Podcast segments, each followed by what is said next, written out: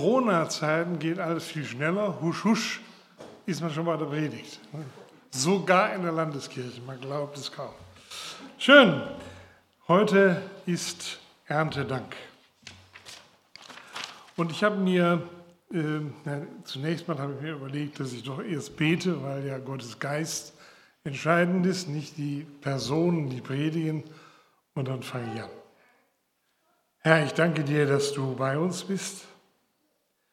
Und wenn du uns nicht öffnest, Prediger und Gemeinde für dein Wort, dann geht es schlicht alles an uns vorbei. Deswegen rede zu uns. Mach uns bereit zu hören. Öffne uns vor allem die inneren Augen. Sei du bei uns. Amen. Ich habe heute meine Predigt überschrieben, Danken in unmöglichen Zeiten. Und ihr könnt euch natürlich vorstellen, ähm, ich möchte manchmal das Wort mit C, das Corona, gar nicht mehr aussprechen. In der Kirche zählen wir ja mal die Sonntage, so und so viele Sonntag nach Dreieinigkeit und so. Und neulich war ich versucht, fast zu sagen, es ist der, was weiß ich, 14. Sonntag nach Corona. Ähm, aber wir, wir leben damit und es beschäftigt uns und deswegen danke in unmöglichen Zeiten. Wenn wir den Erntedanktag nicht einfach routiniert feiern, weil er halt zum Jahresablauf dazugehört, dann stellt sich in diesem Jahr durchaus für zumindest doch kritische Geister die Frage, ja, haben wir wirklich Grund, Erntedank zu feiern? Wir sind zwar, was die Landwirtschaft betrifft, äh, trotz großer Trockenheit einigermaßen glimpflich davon gekommen, aber für viele andere ist dieses Jahr aus wirtschaftlicher Sicht ein Horrorjahr. Nicht, wenn du einen Betrieb hast, kleinen Betrieb, trotz aller Zuschüsse. Ich weiß von vielen Leuten, auch in der Gastronomie, die ringen um ihre Existenz. Ich habe es gut, ich habe ein schönes Fahrergehalt als Pensionär und bin versorgt, aber es ist schon gravierend. Und selbst bei uns in der Kirche hm, ist man jetzt in Krisenmodus übergegangen. Da sind ja riesige Zahlen. Ich hätte da auch manches zu schimpfen, aber das lasse ich heute Morgen. Das mache ich immer bei uns selber. Ähm, aber ihr müsst euch vorstellen, wir haben allein in der Badischen Kirche durch Corona 20 Millionen Euro in den Jahren 20 und 21 zu verzeichnen. Und das wird auch Mitarbeiter treffen. Da werden Fahrstellen gekürzt, Bauvorhaben gekippt, unter anderem auch in Steinen wahrscheinlich. Mal schauen, wie es wird. Also ähm, das sind alles Dinge, wenn Leute persönlich betroffen sind, dann kann schon Zweifel aufkommen. Warum? Warum sind wir jetzt betroffen? Aber Erntedank fällt nicht aus, keine Sorge. Und ich habe auch nicht vor, nur zu jammern heute Morgen. Ich lese den Predigtext äh, für den heutigen Sonntag aus Markus 8, Vers 1 bis 9. Ich lese nach der Luther-Übersetzung 2.17. Zu der Zeit, als wieder eine große Menge da war und sie nichts zu essen hatten, rief Jesus die Jünger zu sich und sprach zu ihnen, mich jammert das Volk, denn sie harren nun schon drei Tage bei mir aus und haben nichts zu essen. Und wenn ich sie hungrig heimgehen ließe, würden sie auf dem Wege verschmachten, denn einige sind von weit her gekommen. Seine Jünger antworteten ihm, woher nehmen wir Brot, hier in der Einöde, wie sollen wir sie sättigen? Und er fragte sie, wie viel Brote habt ihr? Sie sprachen sieben. Und er gebot dem Volk, sich auf der Erde zu lagern. Und er nahm die sieben Brote, dankte, brach sie und gab sie seinen Jüngern, dass sie austeilten. Und sie teilten unter das Volk aus. Sie hatten noch einige Fische und er sprach den Segen darüber und ließ diese austeilen. Und sie aßen und wurden satt und sie sammelten die übrigen Brocken auf, sieben Körbe voll. Es waren aber etwa 4000 und er ließ sie gehen. Mein erster Gedanke, die Notsituation, die in diesem Text geschildert wird, ist ja zeitlich begrenzt. Also die Leute haben jetzt Hunger, das heißt zu Hause hatten die sicher zu essen. Die waren nicht dauernd im Hunger. Aber Jesus merkt, jetzt knurrt der Magen, den Leuten muss geholfen werden. Ich finde es enorm übrigens, dass Jesus nicht sagt, jetzt, ich habe hier eine wunderbare Predigt zu halten und die sollen mal zuhören, sondern Jesus dauerte die Leute. Er konnte sich in solche normalen Situationen hineinversetzen. Unwahrscheinlich. Und ähm, jetzt beginnt er auch, diese Notsituation zu ändern. Wenn wir ich muss nochmal zurückkommen auf unsere Situation im Pandemiejahr 2020 merken, es ist schwierig, dann sollten wir als Christen das Danken nicht vergessen. Ich kenne die Sprüche. Ich habe eine Zeit erlebt in einer meiner Gemeinden, da war das ganz hoch im Kurs, Danken, auch wenn es ganz dreckig geht. Und manchmal habe ich mich geärgert und gedacht, ja, die haben Nerven. Die reden dann einfach drüber und, und ich musste es ertragen. Und wir hatten schwierige Situationen manchmal in Familien und überhaupt. Und dann hat es mich manchmal ein bisschen geärgert, wenn das so leichtfertig gesagt wird. Aber ich bin doch der Meinung, dass wir uns Mut machen müssen zum Danken. Denn Gott ist nicht anders in der Pandemie als vorher. Er hat sich nicht verändert.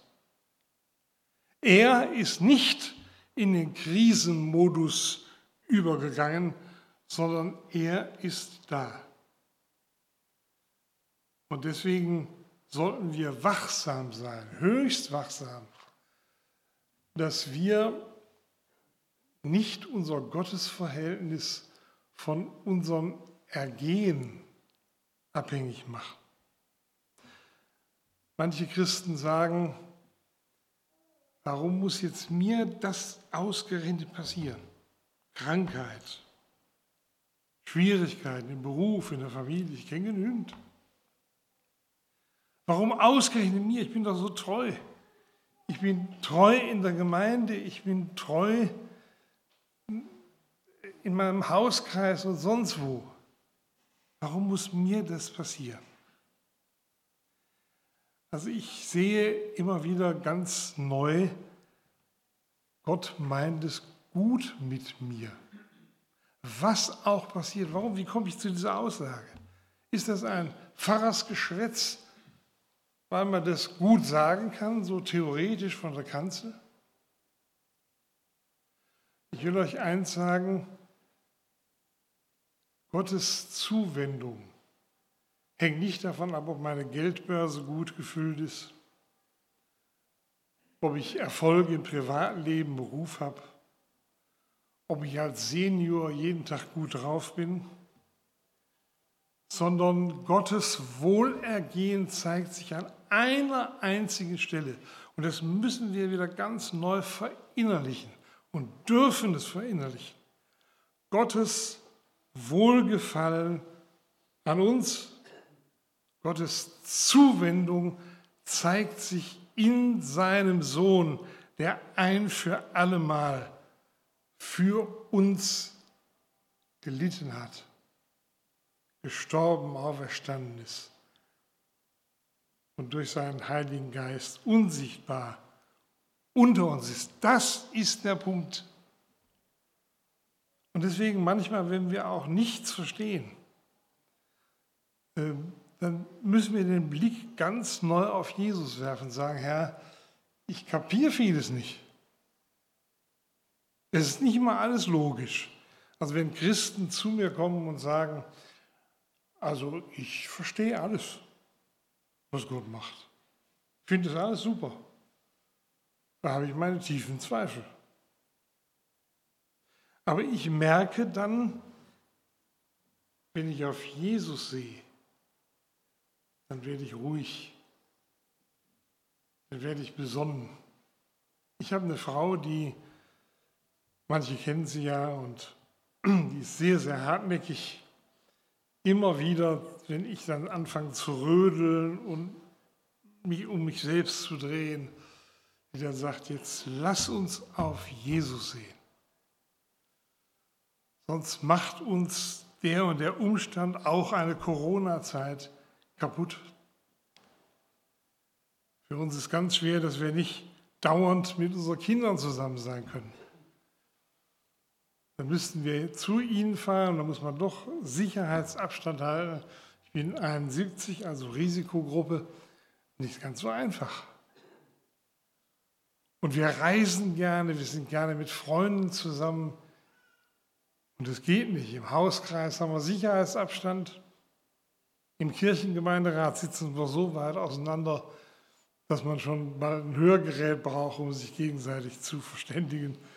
Es ist nicht einfach, aber ich lerne immer wieder auf Jesus zu sehen, um die Kraft zu haben, besonnen zu sein. Liebe Schwestern und Brüder, wir brauchen Besonnenheit. Mitten durch die christliche Gemeinde geht ein wüster Streit.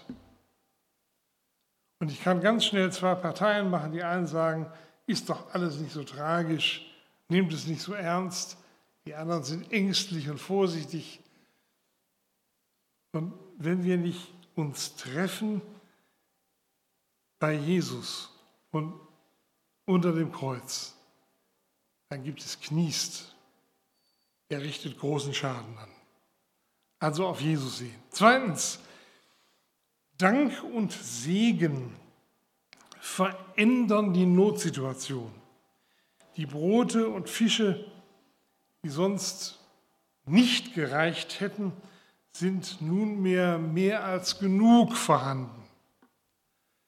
Natürlich wissen wir, dass nicht immer nach Segens- und Dankgebeten die Hungerprobleme der Welt gelöst werden. Auch die Leute, die hier gespeist worden sind, haben ja wieder Hunger gehabt, mussten selbst wieder um Lebensmittel kämpfen. Aber äh, man muss aufpassen. Dank und Segen sind trotzdem ganz, ganz wichtig. Das will ich noch erklären. Nun gibt es noch einen Trick, von dem muss ich euch berichten. Äh, manchmal fällt ja der Theologie allerlei Abenteuerliches ein. Es gibt da so eine schöne Regel, ja, das war jetzt kein Wunder, sondern die Leute haben so eine Herzens, zu Herzen gehende Predigt von Jesus gehört, da haben sie irgendwo unter ihr Gewand gegriffen und noch ein Brot hervorgeholt oder Fisch und nachher war so viel über. Das hört sich gut an, logisch, aber das ist ein Schwindelpaket. Dieses Wunder hat so stattgefunden. Jesus, der Sohn des lebendigen Gottes, hat es getan, um auf den Vater und seine Großzügigkeit hinzuweisen. Bei Gott ist kein Ding unmöglich, das ist für mich oberster Maßstab. Aber noch einmal Brot, über dem Segen oder Dankgebet gesprochen wird, gewinnt noch eine besondere Dimension hinzu. Denn plötzlich kommt da Gott ins Spiel. Wir essen, wir genießen, wir danken und indem wir Gott danken, kommt jetzt eine ganz neue Dimension dazu. Denn wir begreifen, wenn wir danken, also wir pflegen das Tischgebet. Und ich bin ehrlich, manchmal ist man ja beim Tischgebet mit den Gedanken schon ganz irgendwo anders. Aber es ist mir trotzdem ganz wichtig und ich rufe es mir immer wieder in Erinnerung, ich möchte die Macht Gottes, seine Fürsorge,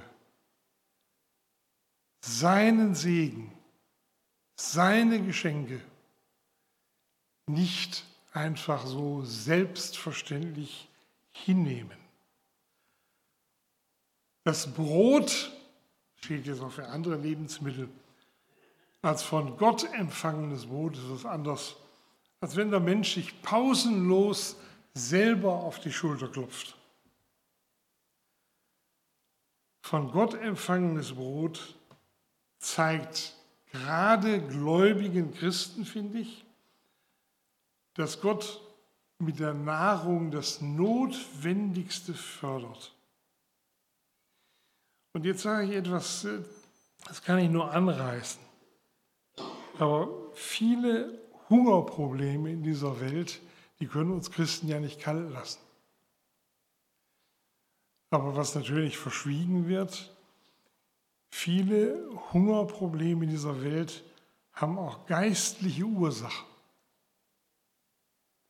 Wenn Menschen egoistisch sind, wenn Regierende sich alles unter den Nagel reißen und denen die Armut des Volkes und das Hungersterben vieler Leute wurscht egal sind. Das ist auch eine zutiefst geistliche Frage, denn wenn, wenn Gott in mir Platz gewinnt, wenn der Heilige Geist in mir ist, dann merke ich doch, ich kann nicht egoistisch sein. Ich kann auch keine Weltrevolution durchführen, natürlich nicht. Aber Gott weist mir den Weg, wo und wie ich helfen kann. Gott macht immer wieder deutlich, ich bin es, der dir hilft. Ich bin es, der gibt. Und wo wir dem Gott, ich sage das bewusst, wo wir dem Gott Abrahams, Isaaks und Jakobs, der sich in Jesus zeigt, den Laufpass geben, da wird es immer egoistischer. Die Habgier nimmt zu, die Rücksichtslosigkeit nimmt zu. Und dann kommt immer raus, wir haben geschafft. Wir sind so tüchtig. Wir, die Deutschen. Wunderbar, was wir alles können. Strukturiert, organisiert. Super. In diesen Tagen jedes Jahr bei uns nicht nur um Erntedank, sondern auch um den Dank für die Wiedervereinigung. Vor über, über langer Zeit war ich mal am Anfang meines Dienstes Jugendpfarrer. Und da sind wir in den 80er Jahren immer in die DDR getigert und haben dort christliche Gruppen getroffen. Und dann sagte immer mein Freund, Pfarrer drüben, pass auf, da drüben ist die Firma Horch und Guck, ne, die Stasi-Firma Horch und Guck, die saßen am Nebentisch. Die DDRler wussten damit umzugehen. Ich äh, muss zugeben, ich hatte ein bisschen das Flattern, aber die waren da recht äh, schon eingespielt auf diese schlimme Sache. Aber ich habe viel, viel Unterdrückung gehört und erlebt. Wir waren einige Male drüben. Und deswegen ist es für mich wunderbar, dass wir heute wieder vereinigt sind. Und was mir in den Feiern fehlte. Gut, es gab einen Gottesdienst, darüber müssen wir auch noch reden. Aber was mir in den Feiern fehlt, ist zuerst mal der Dank an den lebendigen Gott. Du hast uns diese Chance gegeben. Ja, meint ihr, ohne Gottes Segen wäre das so einfach gelaufen? Ein nervöser Soldat am Abzug des Gewehrs und die Sache hätte ganz blutig ausgehen können. Das war ein Pulverfass. Also danken, nicht wir haben es geschafft, Gott hat geschafft. Gut, da sind Menschen betroffen, die wollen wir ja auch nicht gering achten. Auch die geschichtlichen Größen, die damit beteiligt waren, wollen wir nicht unachtsam beiseite schieben. Aber zuerst mal gilt der Dank dem lebendigen Gott. Und ihr Lieben, so ist es auch in unserem Leben, dass wir merken, Gott ist da, der Gott, der Wunder tut. Übrigens, die Wunder sind ja nicht geschehen, damit irgendwann mal in der Jerusalem Post steht, da war was Tolles, Spektakuläres, sondern die Wunder sind geschehen, damit wie ein Lichtkegel in dunkler Nacht deutlich wird, so sieht es bei Gott aus. Noch nicht umfassend. Wir sind noch nicht im Himmel. Wir sind unterwegs. Aber die Wunder Jesu zeigen ganz deutlich und klar, bei Gott gelten die Grenzen nicht mehr. Das soll und sollte die Leute damals und soll uns heute ermutigen. Und ich empfehle dringend, äh, ich weiß, wir haben alle viel zu lesen. Bei mir stapeln sich die Bücher, die ich mir neu kaufe und dann anlese und dann wieder hinstelle. Aber ich will euch sagen, liest Missionsberichte. Immer mehr von Menschen, die an den legendsten Winkeln dieser Welt arbeiten. Ich habe in Erinnerung Missionare, die aus Papua-Neuguinea zu Besuch waren in meiner letzten Gemeinde. Da haben wir nur gestaunt, was Gott tut. Auch an Wundern. Ganz massiv. Stand nirgendwo in der Zeitung. War kein IDEA-Reporter unterwegs oder sonst was. Also ich rechne mit dem Gott, der Wunder tut, auch heute. Wunder sind Lichtzeichen der Allmacht Gottes. Und darum sollten wir immer wieder bitten, auch übrigens jetzt dürfen wir doch bitten, dass diese Krise, diese Pandemie überwunden wird, auch Medikamente gefunden werden. Und noch ein dritter, letzter Gedanke, die Verbindung von dieser Geschichte zum Abendmahl. Ich habe gesagt, was wir empfangen, auch Speise im Segen empfangen. Und wir feiern heute miteinander eine Speisung der besonderen Art. Manchmal denke ich, das Abendmahl ähm, ist auch so ein bisschen unter die Räder gekommen im Bewusstsein. Ob bei uns in der Kirche oder in freien Gemeinden spielt keine Rolle. Weil wir uns gar nicht mehr klar machen, das ist Speise. Durch das kleine Stückchen Brot werden wir nicht satt. Und durch den Wein wird nicht der Durst gestillt. Aber durch dieses Brot und durch diesen Wein wird deutlich, so wahr wir das essen, so wahr ist der auferstandene, oder ich muss sagen, der gekreuzigte und auferstandene Jesus unter uns gegenwärtig. Und das ist, was er uns da gibt, das tun wir ja in seinem Namen, ist eine Speise zum ewigen Leben. Voraussetzung, dass wir das im Glauben genießen, ist klar. Aber es ist eine Speise zum ewigen Leben. Deswegen gehört es heute, finde ich toll, dass ihr das macht. dass ihr heute Abendmahl feiert. Das gehört an sich auch zum Erntedank. Dass wir danken für die Speise des ewigen Lebens. Und das brauchen wir. Wenn wir nicht die Speise des ewigen Lebens haben, dann fehlt uns, ich hätte fast gesagt, das entscheidende Nahrungsmittel. Und Brot und Wein oder Traubensaft sind ja immer Zeichen, Jesus hat sich selbst für uns hingegeben. Und deswegen, liebe Gemeinde, das hoffe ich, ist bei euch so und auch bei uns drüben in der Kirchengemeinde, ist die Jesus-Beziehung das Allerwichtigste. Wenn wir danken wollen, wenn wir festbleiben wollen, dann ist die Beziehung zu Jesus das A und das O, auch heute am Erntedank. Ich schließe mit einem sehr bekannten Vers, Psalm 103, Lobe den Herrn, meine Seele, und vergiss nicht, was er dir Gutes getan hat. Amen.